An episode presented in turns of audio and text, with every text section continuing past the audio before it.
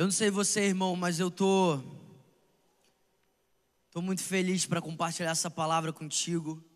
Fui muito encorajado pelo Espírito Santo para compartilhar essa palavra. Eu quero ser muito fiel naquilo que o Espírito Santo colocou no meu coração para essa noite. Eu creio no poder dessa palavra. Eu não creio no meu poder, eu creio no poder dessa palavra. Eu não creio no poder do meu esboço, eu creio no poder da palavra de Deus, amém? E sabe de uma coisa, irmão? Às vezes a gente vive uma vida tão frustrada atrás de tantas coisas. o maior presente que a gente pode receber é uma palavra de Deus. Uma palavra de Deus, ela tem o poder de transformar as nossas vidas, cara. Uma palavra de Deus, ela tem poder para trazer cura, para trazer restauração, para trazer de volta a sua dignidade. Uma palavra de Deus tem o poder, através do Espírito Santo, de abrir os seus olhos, fazer com que você se arrependa, que você viva um novo começo. Eu amo a palavra de Deus, cara. Eu confio no poder dessa palavra e eu creio que eu creio que o Senhor deseja alcançar o máximo de pessoas com essa palavra. E hoje eu quero falar sobre Jesus, cara. Na verdade, a gente sempre fala sobre Jesus. Né? Sabe, um dia Jesus fez uma das perguntas que eu considero mais importantes para os discípulos. Jesus chegou para aqueles homens e perguntou para eles: Quem vocês dizem que eu sou? Sabe, irmão, existe tanto, tanto poder e tanta importância nessa pergunta.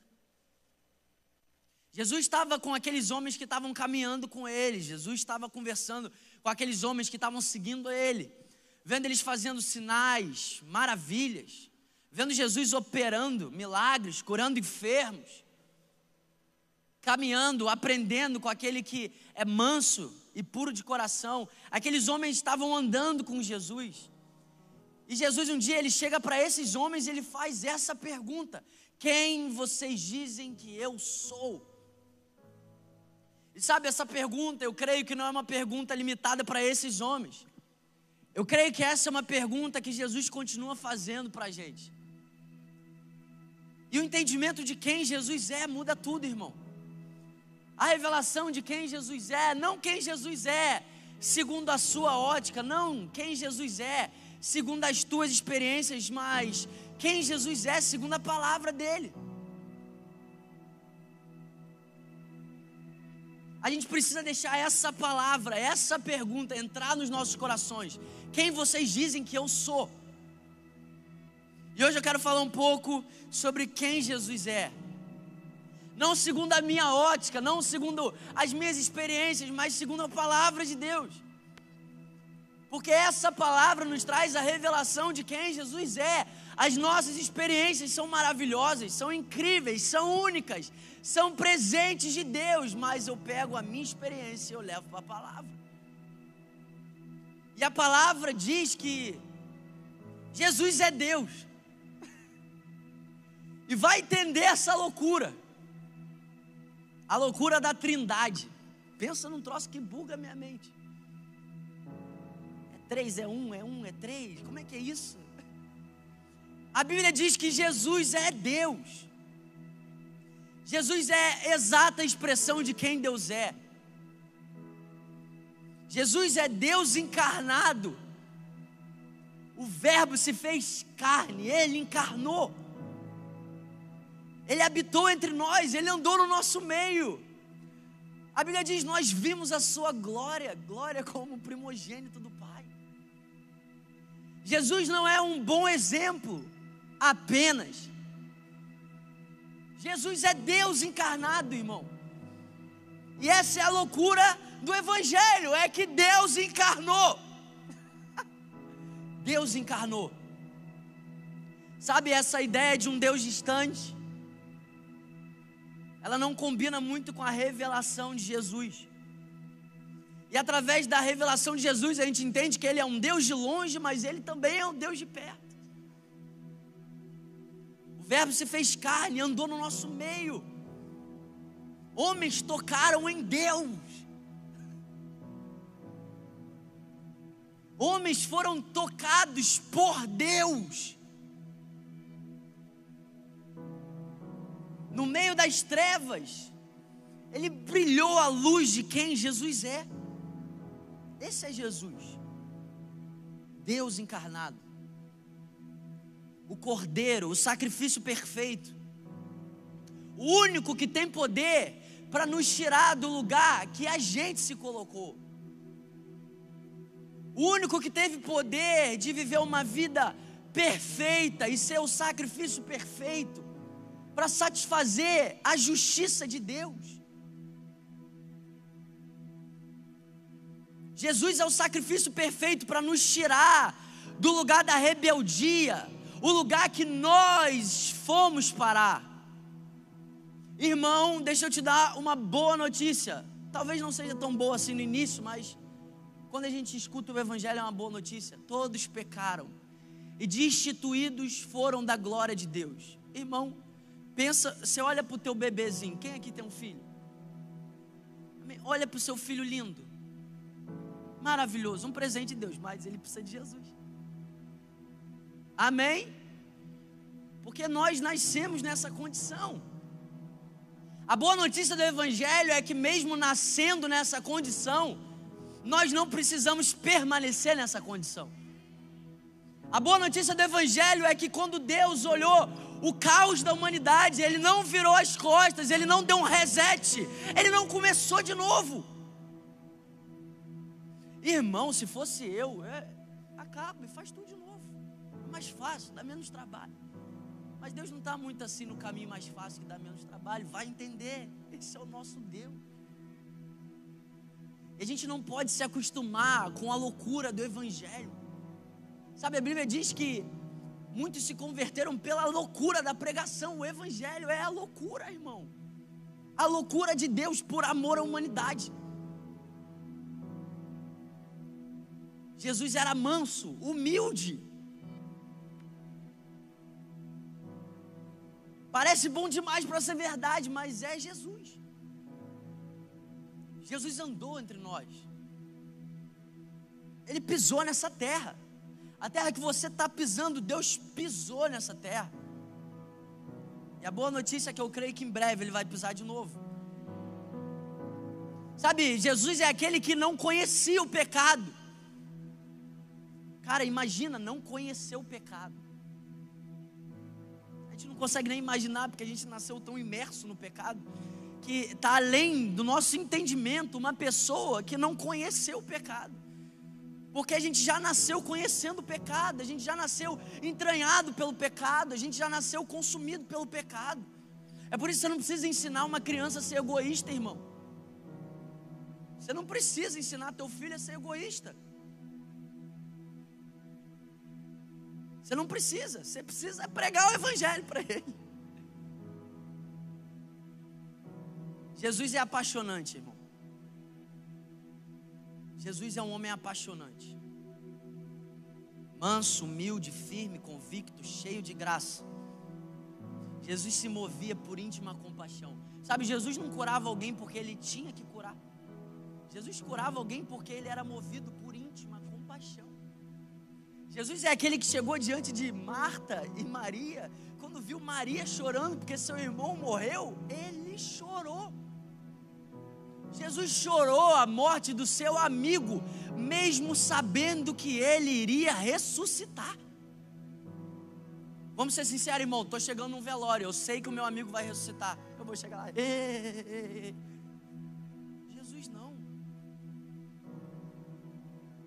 Provavelmente a gente já chega, chegaria fazendo a live, né? É por isso que não ressuscita. Porque Deus não divide glória. Mas vamos voltar para a pregação. Vai entender um Deus encarnado que sabia que Lázaro ia ressuscitar, mas mesmo assim se abala no teu espírito e chora. Você serve um Deus que chora.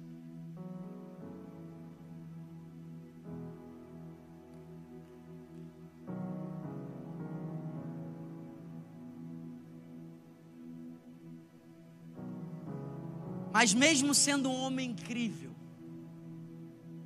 Jesus sofreu.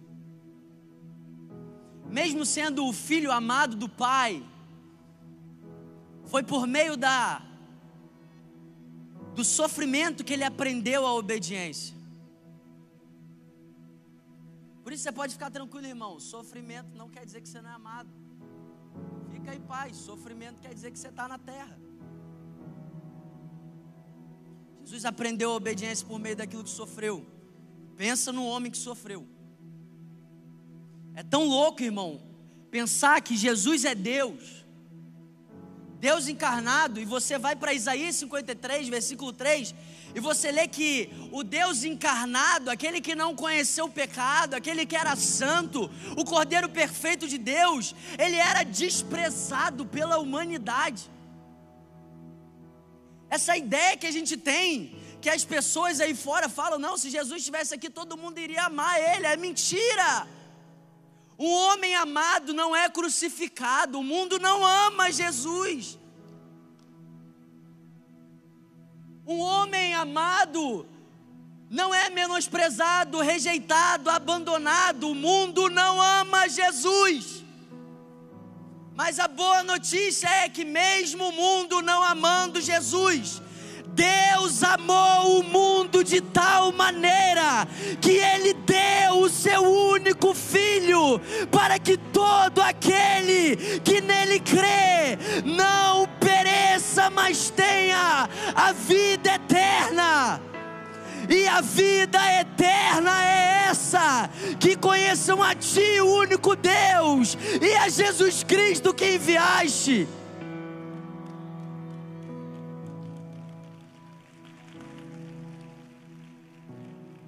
Jesus não era um homem rejeitado, Jesus foi o homem mais rejeitado. Isaías 53, 3 diz que ele era o mais rejeitado. Mas se você olha Jesus só como um exemplo, isso não é tão chocante assim. Mas se você olhar Jesus como Deus,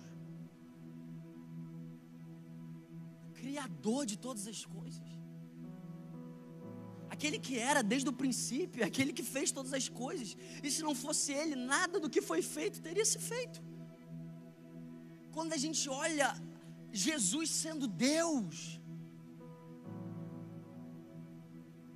a gente vê que Ele não mediu esforços. Jesus não era ofendido, por mais que ele era desprezado. Jesus foi cuspido, Jesus foi é, negado, Jesus foi traído, mas ele não era um homem ofendido. Mais rejeitado dentre os homens, meu Deus, cara, o mundo não ama Jesus, o mundo não amou Jesus, o mundo não ama Jesus hoje, o mundo não vai amar Jesus. Sem antes entender quem Ele é. Mais do que nunca, irmão, a gente precisa pregar o Evangelho. A gente precisa olhar para o homem como o apóstolo Paulo, um dos homens mais sábios, que diante de toda a sabedoria escolheu nada saber, a não ser Cristo crucificado. Irmão, eu não estou aqui para pregar qualquer outra coisa que não seja o Cristo crucificado. Eu não estou aqui para te dar uma esperança vazia, mundana. Eu não estou aqui para é, te trazer uma alegria temporária. Eu não estou aqui para agradar o teu ego. Eu não estou aqui para falar que vai dar tudo certo. Eu não estou aqui para falar que vai dar tudo certo. Eu não estou aqui para falar que a sua vida vai ser incrivelmente fácil. Eu estou aqui para pregar o Evangelho. E se a gente não souber quem Jesus é, o mundo não vai saber quem Jesus é. Jesus é Deus. Essa ideia que as pessoas tentam passar de que não, Jesus eu não tenho nenhum problema contra ele. Mentira! Mentira! Porque é a mesma humanidade tão depravada quanto nos tempos de Jesus, ainda pior. Mas quando nós temos a revelação de quem Jesus é, e nós vivemos para a glória dele e para a expansão dessa glória através da revelação de quem ele é, a gente pode crer que essa palavra é suficiente para iluminar pessoas, assim como iluminou a gente. Eu não amava Jesus, irmão, eu odiava Jesus.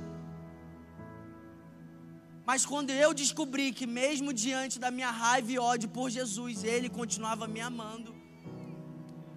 Quando eu entendi que Jesus não era um homem incrível, Jesus era Deus encarnado na terra, queria rejeitar Ele, queria crucificar Ele, e mesmo assim, Ele foi obediente até a morte morte de cruz. Fui eu que amei Jesus, irmão, foi Ele que me amou. Não fui eu que escolhi Jesus, foi Ele que me escolheu. Eu estava morto, morto não escolhe nada, escravo não escolhe nada. Você estava morto, você era escravo. Ah, quando que você escolheu Jesus? Nunca.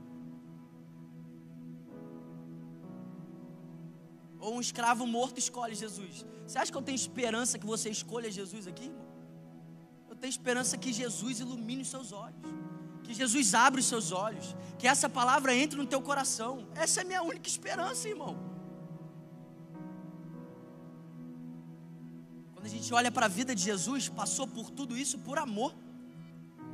Eu quero que você abra sua Bíblia agora em João capítulo 13.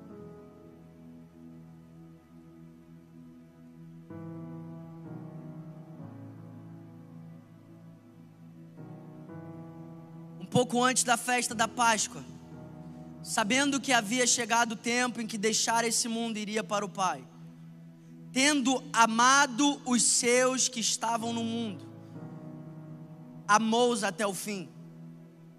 Estava sendo servido o jantar e o diabo já havia induzido Judas Iscariotes, filho de Simão, a trair Jesus.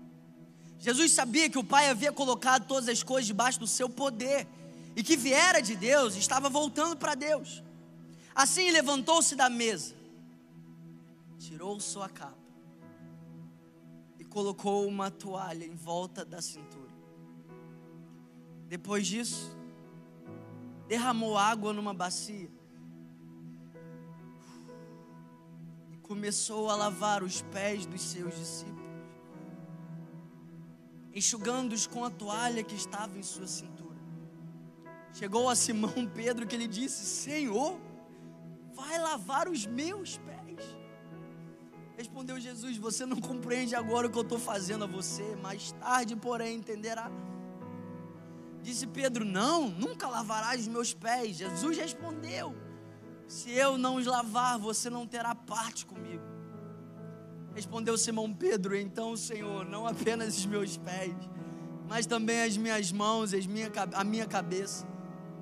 Respondeu Jesus: Quem já se banhou precisa apenas lavar os pés. Preste atenção nisso, irmão. Quem já se banhou precisa apenas lavar os pés. Todo o seu corpo está limpo, vocês estão limpos, mas nem todos. Pois ele sabia que um iria traí-lo e por isso disse que nem todos estavam limpos. Quando terminou de lavar-lhes os pés, Jesus tornou a vestir sua capa e voltou ao seu lugar. Então lhes perguntou: Vocês entendem o que fiz a vocês? Imagina a cara dos caras. Meu Deus. Vocês me chamam mestre e senhor, e com razão, pois eu sou. Pois bem, se eu sendo senhor e mestre de vocês, lavei os seus pés, vocês também devem lavar os pés um dos outros. Eu dei o exemplo para que vocês façam como lhes fiz. Digo verdadeiramente que nenhum escravo é maior do que o seu senhor, como também nenhum mensageiro é maior daquele que o enviou. Agora que vocês sabem essas coisas, felizes serão se as praticarem. Não estou me referindo a todos vocês, conheço os que escolhi. Mas isso acontece para que eu cumpra a escritura: aquele que partilhava do meu pão voltou-se contra mim. Versículo 19. Estou dizendo antes que aconteça, a fim de que quando acontecer, vocês creiam que eu sou. Eu garanto, quem receber aquele que eu enviar, estará me recebendo. E quem me recebe, recebe aquele que me enviou. Sabe, irmão, essa cena é chocante. Essa cena é assombrosa. Porque a gente está falando de Deus encarnado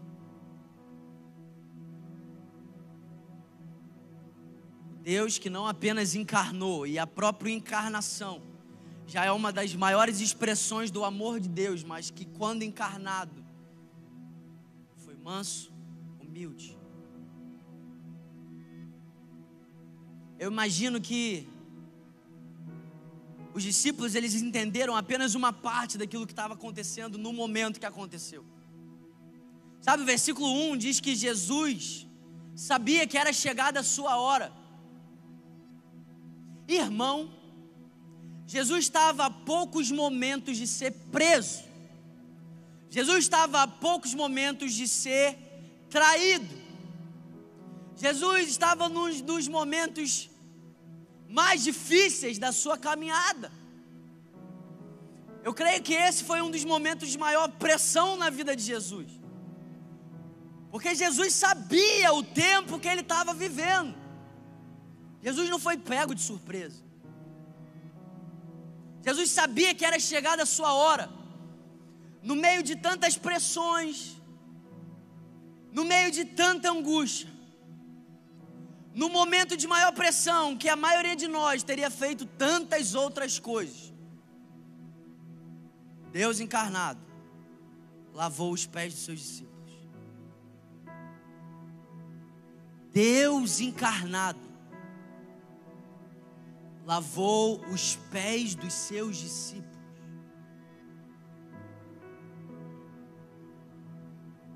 Essa atitude não foi apenas uma expressão de humildade, irmão, mas foi uma expressão de amor. O versículo 1 diz que Deus os amou até o fim. E uma das coisas mais incríveis sobre o amor de Deus é que ele é constante. A Bíblia diz que os olhos do Senhor estão atentos para aqueles que o temem esperam no seu constante amor. Esperam no seu constante amor. Sabe, às vezes o nosso amor não é constante. O nosso amor muitas vezes é altos e baixos. Mas o amor de Deus, ele é constante.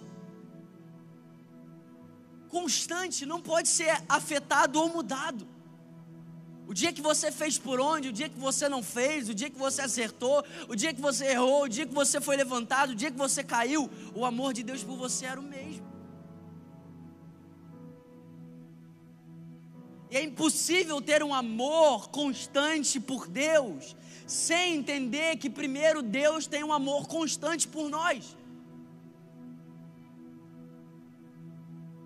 Entendimento que te leva à constância é saber que você serve um Deus constante.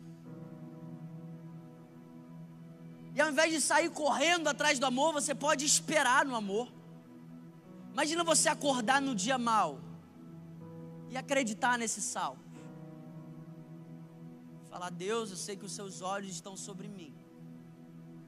E eu vou esperar no seu constante amor.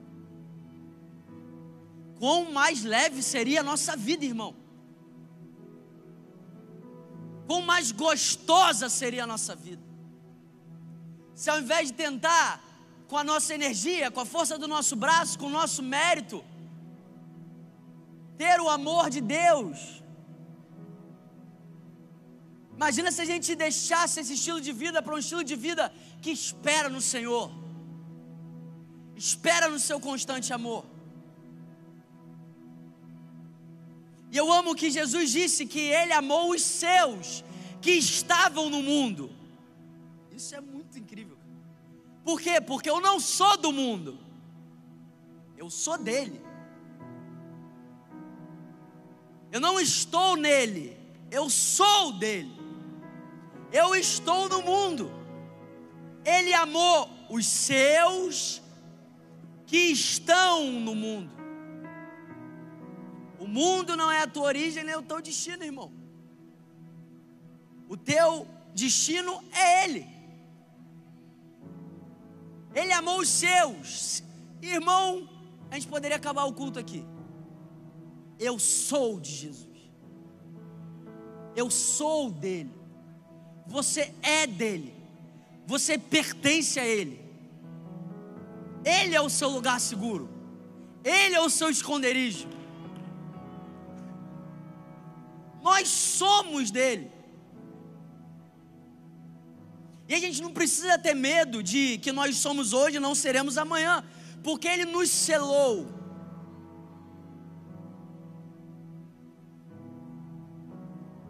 Ele colocou o selo dele em nós através do Espírito Santo. Como a garantia daquilo que está por vir, ou melhor, daquele que está por vir. Você é dele e você vai eternamente pertencer a ele. Você não é desse mundo, você está nesse mundo. Você é dele e você vai eternamente ser dele.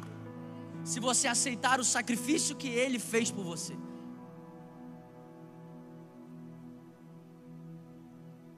Sabe, tem duas coisas que fazem a gente ficar perplexo com essa passagem. A primeira é que quem está lavando os pés dos discípulos é Deus. A segunda é saber qual é o contexto por trás do lavar de pés. Se você abrir a sua Bíblia, você vai ver que o lavar de pés era algo comum no Antigo Testamento. Mas qual que era o contexto? O contexto para te deixar perplexo do lavar de pés é que Naquela época não tinha asfalto, irmão, era terra, amém? Naquela época não tinha tênis bonito, Nike, Adidas, era sandália. E aqueles homens andavam a pé. E o contexto é que todas as vezes que alguém chegava em algum lugar, numa casa, num aposento, o senhor da casa, o dono da casa, ele designava um escravo para lavar os pés daquele que estava entrando. E se não tivesse um escravo ali, ele designava o servo inferior para fazer essa função. Então pensa, Michael está entrando na minha casa. E olha que louco, irmão, a honra do mundo. Honra um e humilha outro. Porque, nossa, olha como que eu te honro. Entra aqui na minha casa, deixa eu lavar teu pé. E está humilhando o outro que está fazendo isso. Mas esse era o contexto. Era o escravo que fazia isso. Era o servo mais inferior que fazia isso. Era a pessoa mais baixa. Era a pessoa menos importante. Então tem duas coisas que precisam chocar a gente. Primeiro, quem está fazendo isso é Deus encarnado. Segundo, ele está fazendo uma função que os escravos faziam.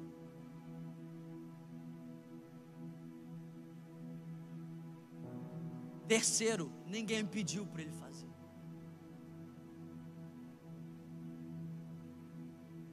Aquilo ali é a expressão do coração dele. Sabe qual o Deus que você serve, irmão? Um Deus que lava o teu pé. A gente precisa olhar essa passagem, a gente precisa cair duro, irmão. Meu Deus! Irmão, vamos ser sinceros, cara. Se fosse a gente, se você tivesse que lavar o pé de alguém aqui agora, provavelmente você se sentiria envergonhado. Vamos ser sinceros. Jesus faz isso por amor. Deus encarnado toma a prática de um escravo para ser a expressão do seu amor por aqueles homens. Esse é o contexto do lavar de pés. Aí talvez você pode pensar assim, mas Bernardo, deve ter um tipo de gente muito importante ali para Jesus fazer isso.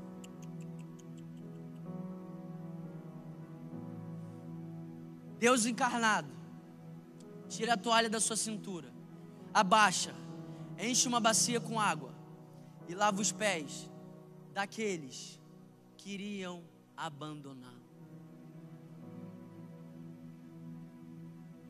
Jesus lavou o pé de Pedro. Jesus lavou o pé de Judas. Jesus lavou o pé, os pés de cada um daqueles homens os homens que, mesmo andando com Jesus no momento mais difícil, eles iriam virar as costas para Jesus.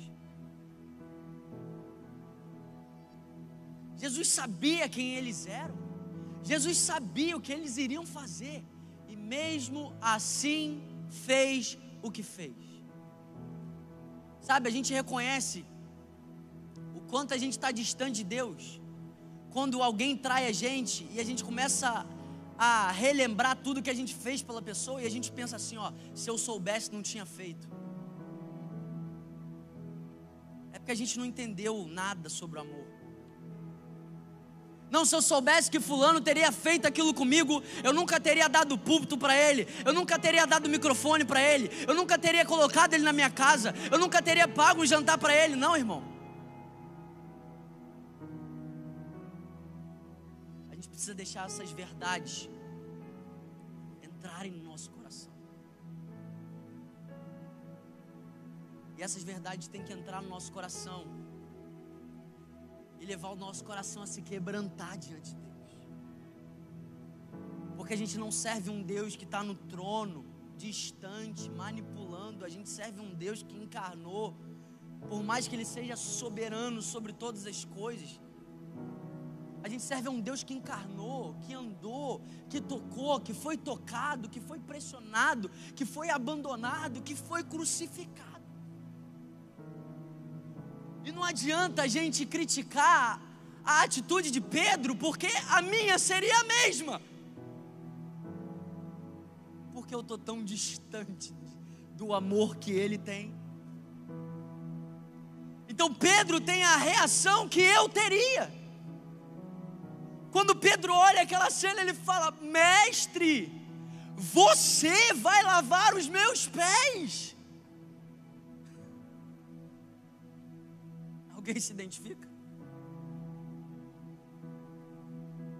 É a mesma coisa que João Batista fez. Eu vou te batizar. E é muito melhor que a gente tenha essa reação do que ter uma reação, tá bom, Jesus, lava os meus pés, não. A reação que a gente não pode ter é a segunda de Pedro, não é a primeira. A primeira é a minha reação, irmão. A primeira é: Deus, você vai fazer isso por mim. Deus não, Deus, está sujo, está fedendo. Não, Deus, é, quem faz isso é um escravo. Não, Deus, deixa que eu faça por você. Porque a gente não pode ter a segunda reação de Pedro que diz: de maneira nenhuma. Não, aí não, né? Achando que Deus é que teu colega. É por isso que a gente precisa lembrar que Jesus é Deus, irmão. Pedro acho que esquecia de vez em quando. De maneira nenhuma, Deus. Como assim, irmão? É Deus. Eu não falo o que, Deus faz, deixa de fazer, tá doido? Jesus fez isso sabendo quem estava na frente dele. Sabe, a primeira coisa que esses homens entenderam foi isso: o amor de Jesus, a graça, a humildade desse homem.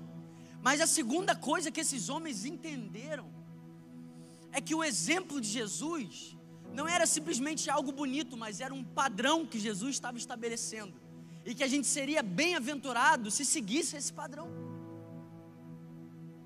Sabe, irmão, você é filho, mas você é bem-aventurado quando se obedece. Amém?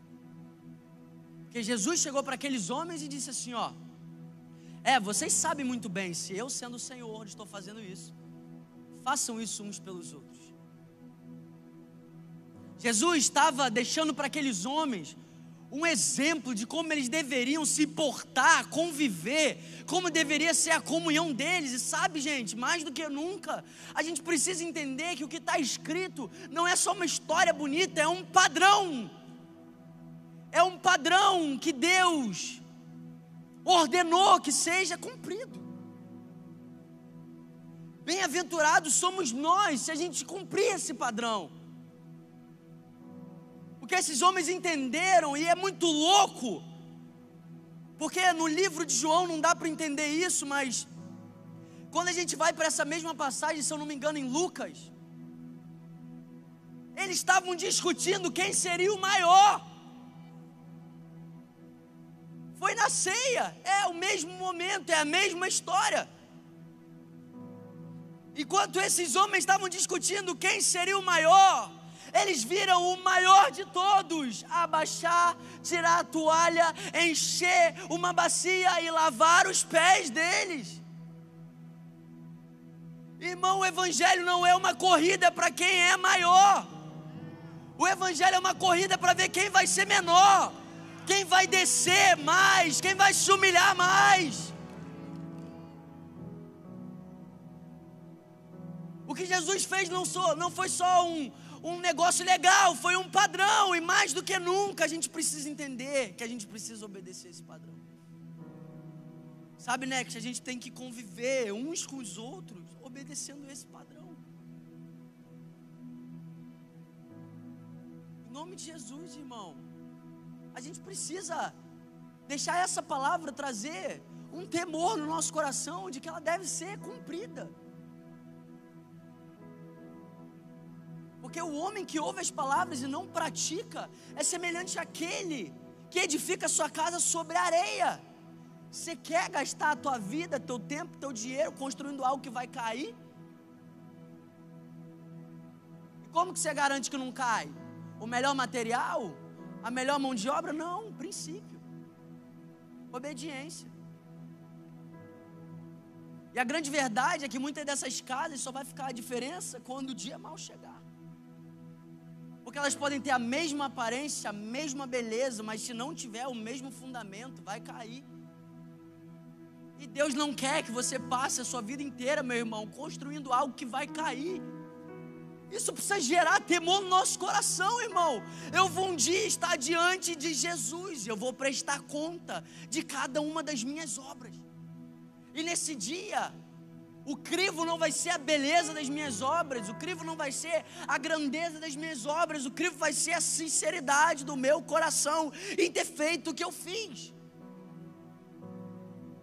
Posso ter tido uma multidão me seguindo, posso ter tido aplausos, reconhecimento, dinheiro, agenda fechada, e eu posso chegar diante de Jesus e ver tudo virando pó.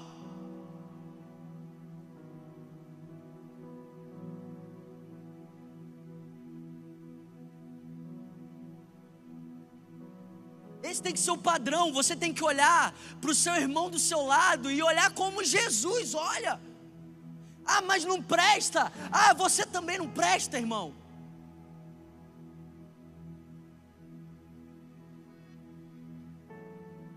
Ah, mas ele não merece. Você também não merece. Ah, ele não fez por onde, você também não fez por onde. Não, eu fiz, ó. Eu estou fazendo tudo certinho. Quem disse que aqui dentro está fazendo tudo certinho? Porque pregar, qualquer um prega, irmão. Você entra num curso, você aprende a pregar. Mas eu quero ver no dia que você estiver diante de Jesus, a sua pregação não virar pó.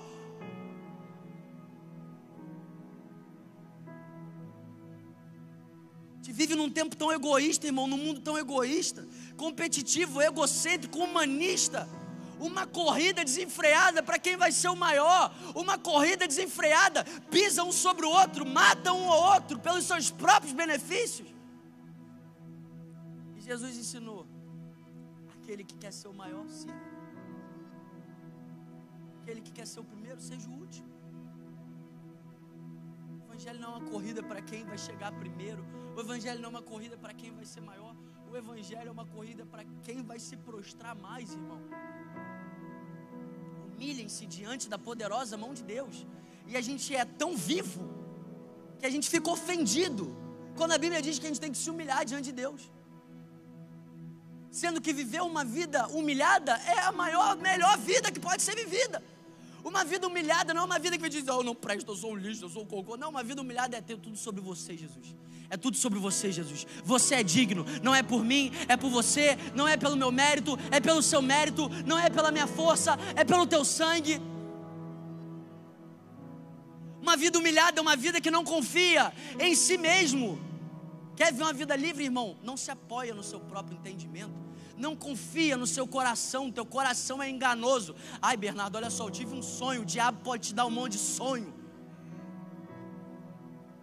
Não, eu tive uma visão, o diabo pode te dar um monte de visão, irmão. Leva essa visão para a palavra. Deixa o Espírito Santo trazer convicção dessa visão. Não, eu tive uma visão, eu tive um sonho. Ah, meu irmão. A gente se esquece que os magos no Egito faziam as mesmas coisas que os filhos de Deus faziam. A gente acha que sobrenatural só pode ter Deus. Olha, é tão incrível, eu toquei e caiu. Deus está aqui, o diabo derruba os outros também. O diabo cura os outros.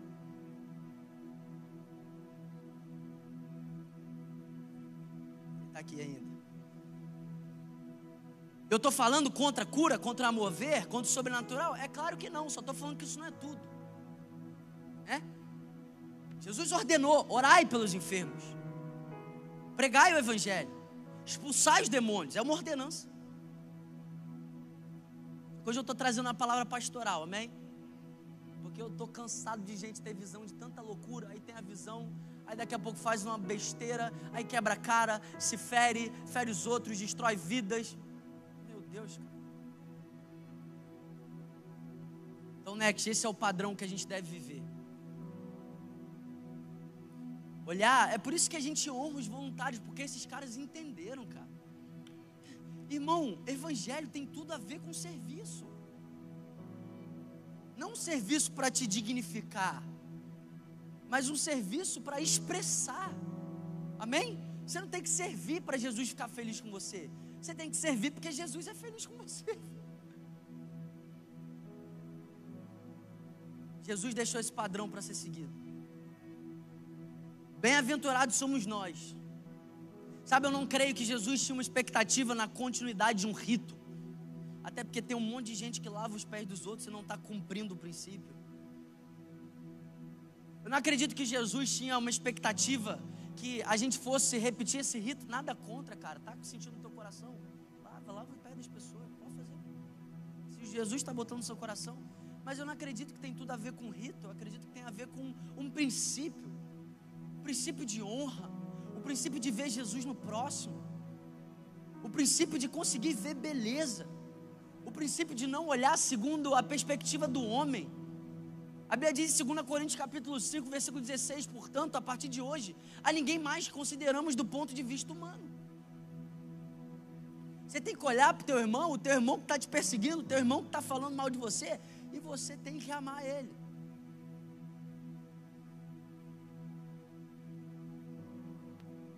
Jesus amou os seus. Jesus amou esses homens. Eu amo, cara, eu já estou terminando. Eu amo porque quando Jesus está fazendo aquilo, Pedro ele fica louco com aquela atitude de Jesus. Ele falou: Jesus, não, não faz isso. E aí Jesus é firme ali, porque Jesus é firme, amém? Esse negócio de Jesus, tipo, ah não, faz você, ah não, faz você, ah não. Jesus é firme, irmão. Jesus chamou Satanás, Jesus chamou Pedro de Satanás. Tem gente que vai embora da igreja, eu nunca chamei ninguém de Satanás, irmão. Você está no crédito. Ai, não gosto de Bernardo, ele é meio duro. Jesus chegou, Satanás. E podia ter falado de novo, irmão. Porque a segunda atitude de Pedro é satânica. É a mesma atitude que ele foi repreendido. É querer mandar em Deus. E eu amo porque quando Pedro se choca com essa graça, ele diz: Ah, mestre, então não lava só Pedro, é, Pedro é maluco, cara. Pedro é igual a gente. Pedro é muito doido. Ah, Jesus, então não lava só não, lava minha cabeça, lava minha mão. Pedro é maluco, cara. Aí sabe o que eu amo? Jesus diz para ele: Pedro, só os pés. Porque você já foi lavado. E eu amo essa palavra, sabe por quê? Porque essa palavra é para você que nunca reconheceu Jesus. Jesus quer te lavar hoje. Jesus quer lavar o teu pecado. Jesus quer te limpar hoje. Jesus quer trocar as suas vestes. O que ele fez com aqueles homens, ele faz com você. Jesus quer te imergir nele hoje. Essa palavra é para você que não é crente, não é cristão, nunca confessou Jesus. Isso é maravilhoso. Você pode sair daqui hoje completamente lavado, perdoado. Perdoado, irmão, é a melhor coisa. A maior cura que a gente poderia receber é a cura de uma consciência tranquila diante de Deus. É saber que nós somos amados, nós somos perdoados, nós somos dele. Mas talvez você está aqui e você já é um discípulo.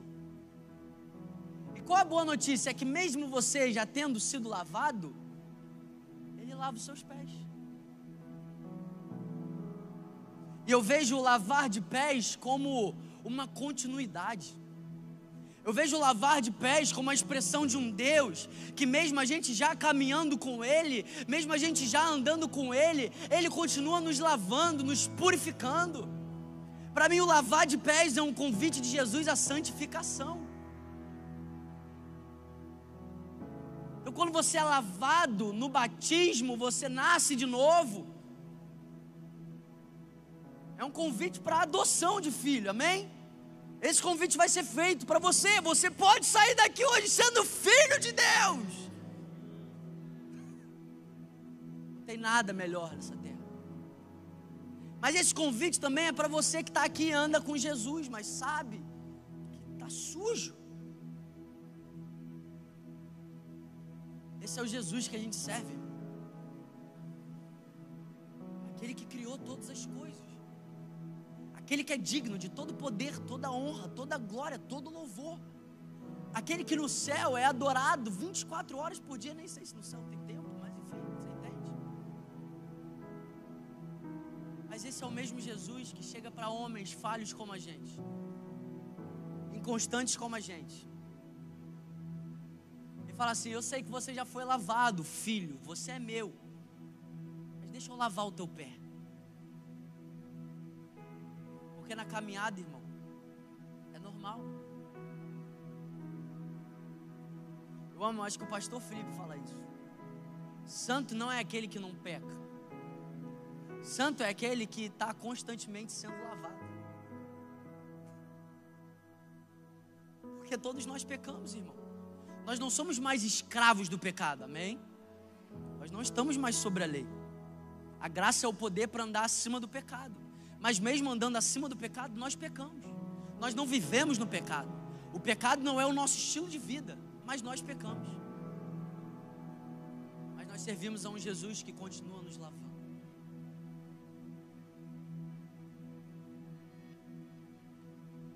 Eu preguei tudo isso para que você possa conhecer um pouco mais de quem Jesus é. Eu preguei isso porque a jornada em conhecer Jesus é uma jornada eterna.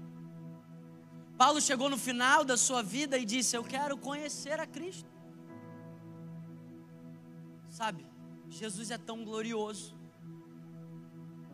tão magnífico, tão ilimitado, que nós vamos passar a eternidade inteira conhecendo. É por isso que a gente nunca vai se cansar de adorar.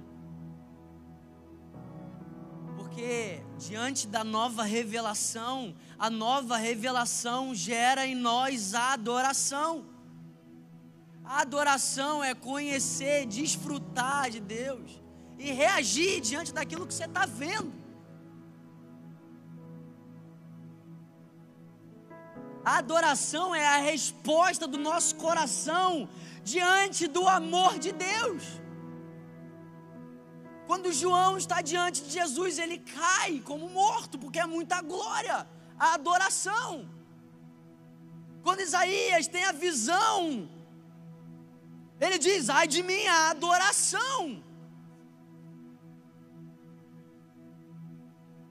Sabe, eu quero terminar essa palavra dizendo que Jesus é Deus. Jesus é Deus encarnado. Jesus é Deus que chora. Jesus é Deus que lava os pés dos seus discípulos. Jesus é o Deus que nos conhece, sabe que somos pó. Eu amo. Ele conhece a nossa estrutura, sabe que nós somos pó. Mas diante de toda essa sabedoria, entendimento, revelação que Jesus tem, ele nos ama até o fim. Diante de toda essa informação de quem você é, Jesus conhece cada um dos seus pensamentos. Jesus conhece cada uma das suas intenções. Aquilo que nem você conhece, Ele conhece. E diante disso tudo, Ele nos ama até o fim. Não nos resta nada mais que nos humilharmos diante da poderosa mão de Deus. não nos resta nada mais do que viver uma vida declarando que diante de tanto amor, tanta graça, tanta glória, Ele é digno de receber. Não me resta mais nada diante de tanto amor do que viver para a glória dele. Não nos resta mais nada do que diante desse amor não endurecer o meu coração. Sabe a única coisa que Deus não deseja de você hoje? A Bíblia diz: se você ouvir atentamente a voz do Senhor, não endureça o seu coração. Eu quero terminar dizendo que Deus tem um ponto fraco. Eu ouvi isso de um homem, eu amei isso. Deus tem um ponto fraco. O ponto fraco de Deus é que Ele não resiste a um coração quebrantado.